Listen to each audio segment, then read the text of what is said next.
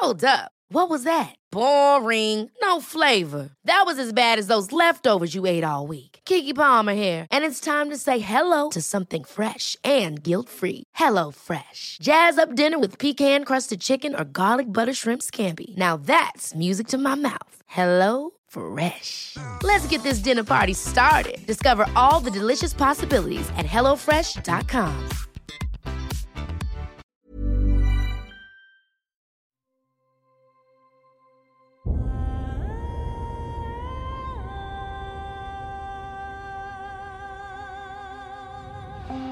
Einschlafen mit Tolkien ist dein Einschlaf-Podcast aus der epischen Welt von Der Herr der Ringe. Mach's dir gemütlich und lass dich von den Geschichten aus Arda und Mittelerde ins Land der Träume führen. Einschlafen mit Tolkien. Heute Beleriand Teil 2 Kriege des ersten Zeitalters Beleriand war der Schauplatz der großen Konflikte des ersten Zeitalters, in denen die Elben gegen Morgoth Krieg führten. Nach der Vergiftung der zwei Bäume von Valinor, dem Mord an Finve und dem Diebstahl der Silmarilli floh Morgoth nach Beleriand und verschanzte sich in seiner Festung Angband. Von dort aus überzog er in der ersten großen Schlacht von Beleriand das ganze Land erstmalig mit Krieg, mit dem Ziel, als König der Welt über alles zu herrschen. Erste Schlacht von Beleriand Morgoths Truppen waren in dieser ersten Schlacht in zwei Teile gespalten. Eine Hälfte marschierte am Sirion entlang zur Fallas, wo sie auch Kirdan belagerten und von Thingol abschnitten. Der Rest der Orks marschierte am Gelion entlang, bis sie am Amon Ereb von den Nandor unter der Führung von Denethor angegriffen wurden. Doch der Sieg der Elben war teuer erkauft. Die Elben von Ossiriant waren nur leicht bewaffnet und letztlich den Orks nicht gewachsen, denn diese trugen eisenbeschlagene Stiefel, eiserne Schilde und lange Lanzen. Denethor wurde abgeschnitten und auf dem Berg Amon Ereb umzingelt. Er und seine gesamte Sippe fielen. Thingol konnte nicht schnell genug zu Hilfe eilen. Doch bitter wurde Denethors Tod von Thingol gerecht. Das Ostheer der Orks nördlich des Andram wurde auf halbem Wege zwischen Aros und dem Gelion von den Heeren aus Doriath eingeschlossen und vollständig aufgerieben. Die wenigen Überlebenden scheiterten an den Zwergen der Eret Luin. Zugleich wurde auch die Belagerung an den Stränden gesprengt, so dass die erste Schlacht von Beleriand für Morgoth als schwere Niederlage endete. Als nun Thingol nach der Schlacht wieder nach Menegroth zurückkam, erfuhr er, dass die Orks im Westen siegreich gewesen waren. Er rief alle Völker, die von seinen Booten erreicht werden konnten, in die Wälder von Neldoreth und Region zusammen, und Melian bot all ihre Kraft und Macht auf und umgab den ganzen Bezirk ringsum mit einem unsichtbaren Zaun von Schatten und Irrwerk. Er wurde Gürtel Melians genannt, den hinfort niemand ohne den Willen des Königs durchschreiten konnte, solange kein mächtigeres Wesen kam als Melian, die Maya. Dagor Nuin Giliath, die Schlacht unter Sternen. Morgoth erhielt Kunde von den in Mittelerde erneut angekommenen Noldor. So fasste der dunkle Herrscher den Plan, die Elben anzugreifen und zu vernichten, ehe sie sich niederlassen konnten. Während ein großer Teil von Morgoths Orks am Mithrimsee die Noldor angriff, marschierten weitere Streitkräfte an die Falas.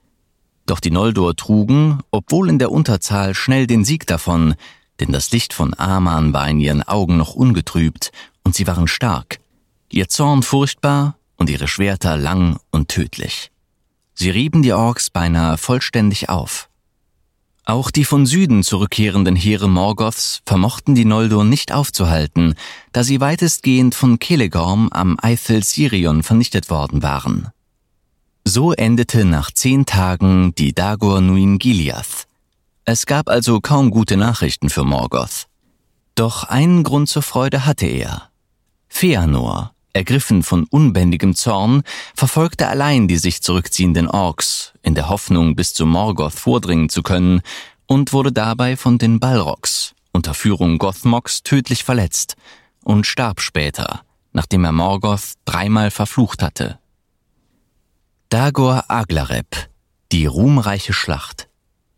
Nach seiner zweiten Niederlage hatte Morgoth eingesehen, dass die Noldor zu stark waren, um sie sofort zu bezwingen.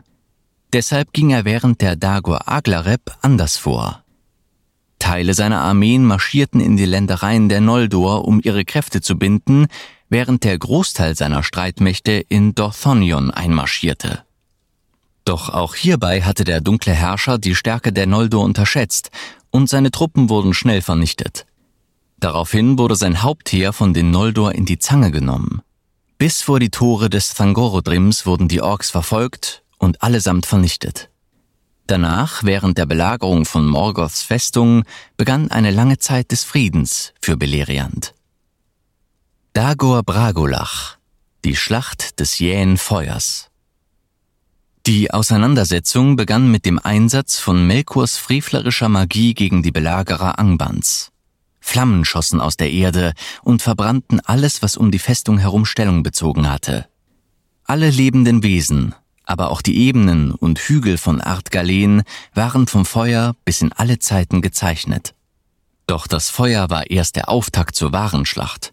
Aus den Gruben Angbans kamen Tausende und Abertausende von Melkors Dienern, zahllose Orks, aber auch Balrogs und die ersten Uroloki, Drachen, geführt von ihrem Anführer Glaurung. Obwohl die Verluste der Kreaturen der Dunkelheit durch die Armeen des Lichts unter Führung von Fingolfin, Finrod, Hador und dem später eintreffenden Barahir, dessen Ankunft noch das Halten des Sirion-Passes ermöglichte, schier grenzenlos waren, konnte doch niemand dieser nun entfesselten Woge des Hasses standhalten. Überall wurden Noldor und Menschen zurückgetrieben, und Morgoths Truppen, die nun Angband befreit hatten, setzten ihnen nach, und fielen in alle freien Länder ein. Einer der frühesten und auch härtesten Schläge gelang den Armeen der Finsternis in Dorthonion. Von der großen Zahl der Angreifer überwältigt, wurde das gesamte einst so schöne Land komplett verwüstet, wobei in den blutigen Schlachten auch Eignor, Angrod und Bregolas niedergeworfen wurden. So schlimm für die Noldor auch der Fall ihrer Herrscher war, die Edain traf etwas anderes weit schwerer. Nie wieder würde das Haus Beor seine volle Größe erreichen, denn bei all diesen gefallenen Männern wurde nie wieder eine so hohe Population erreicht. Doch die Hoffnung war noch nicht verloren. Es gelang zum Beispiel Maidros, dem ältesten Sohn Feanors, den Aglon-Pass zu halten und trotz mehr als herben Verlusten den Einmarsch der Orks zu stoppen. Erneut keimte Hoffnung in den Herzen der Elben und Menschen. Doch eben jener Funke Hoffnung wurde von einem Feuer vernichtet. Glaurung, der schon bei der Sprengung der Belagerung so furchtbar gewütet hatte, kam nun über sie. Von seinem Feuer gedeckt, in dem Hunderte verbrannten, marschierten Orks und andere Kreaturen nun in ganz Beleriand ein, und auf beinahe alle Gebiete nördlich des Ramdals fiel der Schatten des Bösen. Nun, wo es so schien, als gäbe es kaum noch Hoffnung, traf Hochkönig Fingolfin eine Entscheidung, die ihm schwerer fiel als jede vorherige. Er sah, dass es unmöglich war, diese Horden zu bewältigen, und wandte sich dem Ursprung allen Bösen zu. Alleine ritt er nach Angband, um sich dort Morgoth im Zweikampf zu stellen und ihn, das Böse, zu vernichten. Tatsächlich schien es, als könnte dieser tollkühne Plan gelingen, und noch einmal fassten die Noldor neuen Mut. Als nun Schwert auf Streitkolben traf und die magischen Mächte miteinander rangen, gelang es Fingolfin Morgoth bis in die Unendlichkeit zu zeichnen. Siebenmal traf das Schwert des Noldor-Königs und siebenmal riss es eine furchtbare Wunde, die nie wieder heilte und dem dunklen Herrscher Schmerzen zufügte, die jedes andere Wesen getötet hätten. Doch Grond, der Unterwelthammer, traf Fingolfin, als er nach langem Kampf zu ermüden begann und ein einziger Hieb auf Fingolfins Schild reichte aus, um ihn niederzuwerfen. Durch die Macht des einstigen Vala fiel Fingolfin. Damit schien der Wille der Noldor gebrochen. Jenes tragische Schicksal in den dunklen Hallen Angbans, in denen der zu dieser Zeit kommende Frühling nicht bemerkt wurde, beendete die Dagor Bragolach, obwohl dies nicht das Ende der Gemetzel bedeutete. Weiterhin verheerten die Horden Morgoths das Land. Als Folge der Schlacht des Jähenfeuers, gelten der Verlust unzähliger Gebiete an die Macht des Bösen und der Tod einer ungezählten Menge an Elben, Menschen und auch der Tod Fingolfins, sowie der Fall abertausender Orks und anderer Wesen des Dunkels. Nirnaith Arnoedat, die Schlacht der ungezählten Tränen. Im Mitsommer des Jahres 472 des ersten Zeitalters schloss Maedros ein Militärbündnis zwischen Elben, Edain und Zwergen aus Beleriand. Die Armeen sollten in Zusammenarbeit Morgoths Festung Angban zerstören. Trotz seiner Bemühungen konnte Maedros nicht alle Kräfte mobilisieren. So kam aus Nargothrond und Doriath nur vereinzelt Unterstützung. Da Morgoth aber sehr mächtig war, wurde statt eines offenen Angriffs auf die Festung eine Ablenkung seiner Armeen geplant. Maedros sollte zuerst losziehen, die Armee hervorlocken und dann sollte Fingon ihn in den Rücken fallen. Morgoth konnte sich allerdings, dank des Verrats der Ostlinge, die von Maedros in die Pläne eingeweiht waren, darauf vorbereiten.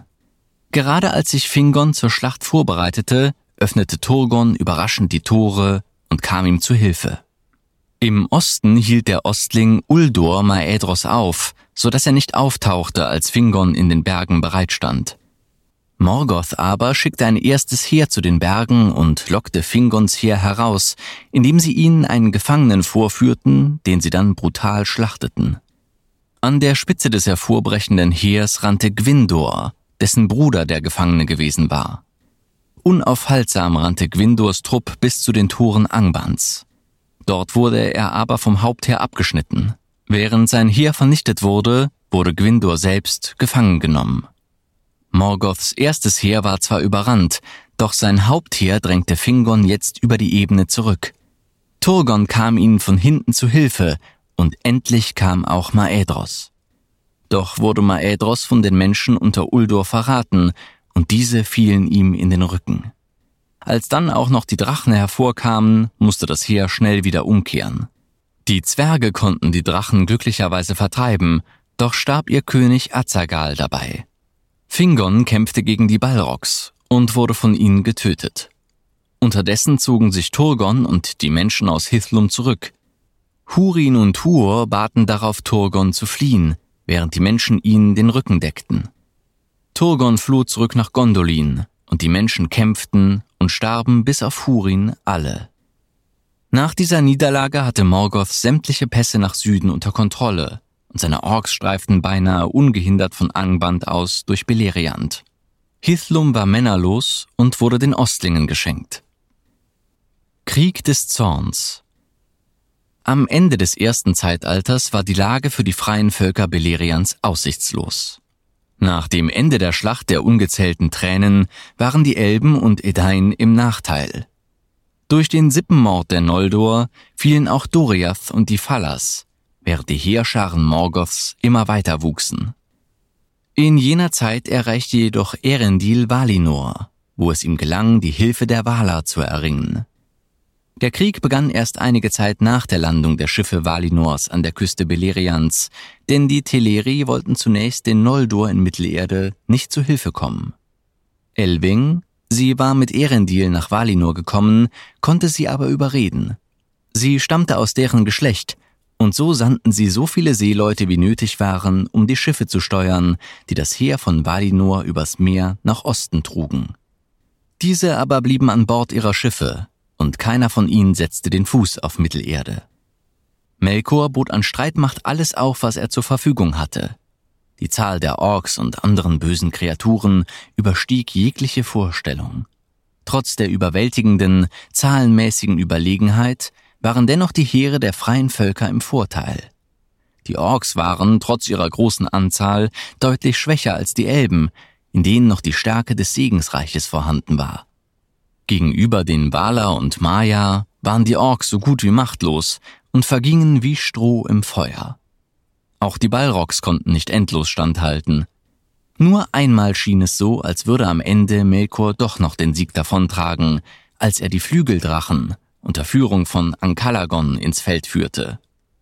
Aus den Grüften von Angban stiegen die geflügelten Drachen auf, die man nie zuvor gesehen hatte. Ihr Angriff war so vernichtend und überraschend, dass selbst die Waler von ihnen zurückgedrängt wurden, denn sie kamen mit Blitz und Donner und einem Sturm von Feuer. Doch letztendlich konnten auch die Drachen vernichtet werden, als Erendil erschien.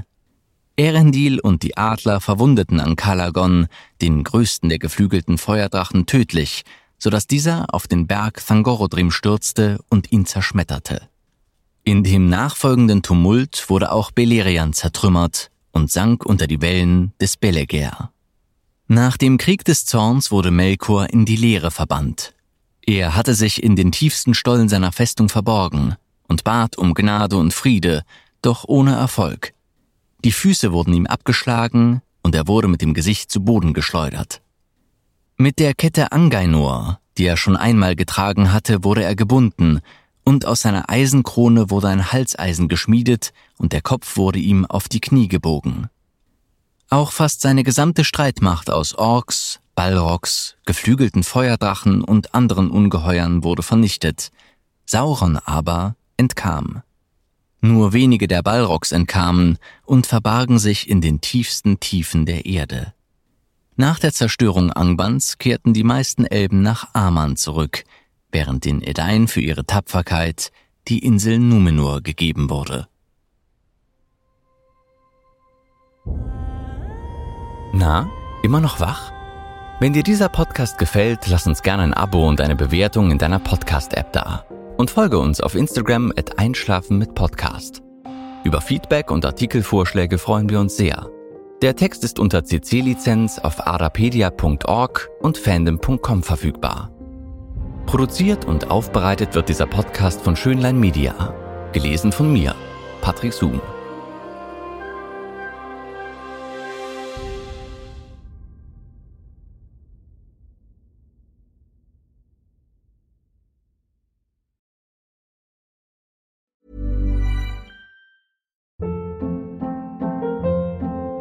Hold up. What was that? Boring. No flavor. That was as bad as those leftovers you ate all week. Kiki Palmer here, and it's time to say hello to something fresh and guilt-free. Hello Fresh. Jazz up dinner with pecan-crusted chicken or garlic butter shrimp scampi. Now that's music to my mouth. Hello Fresh. Let's get this dinner party started. Discover all the delicious possibilities at hellofresh.com.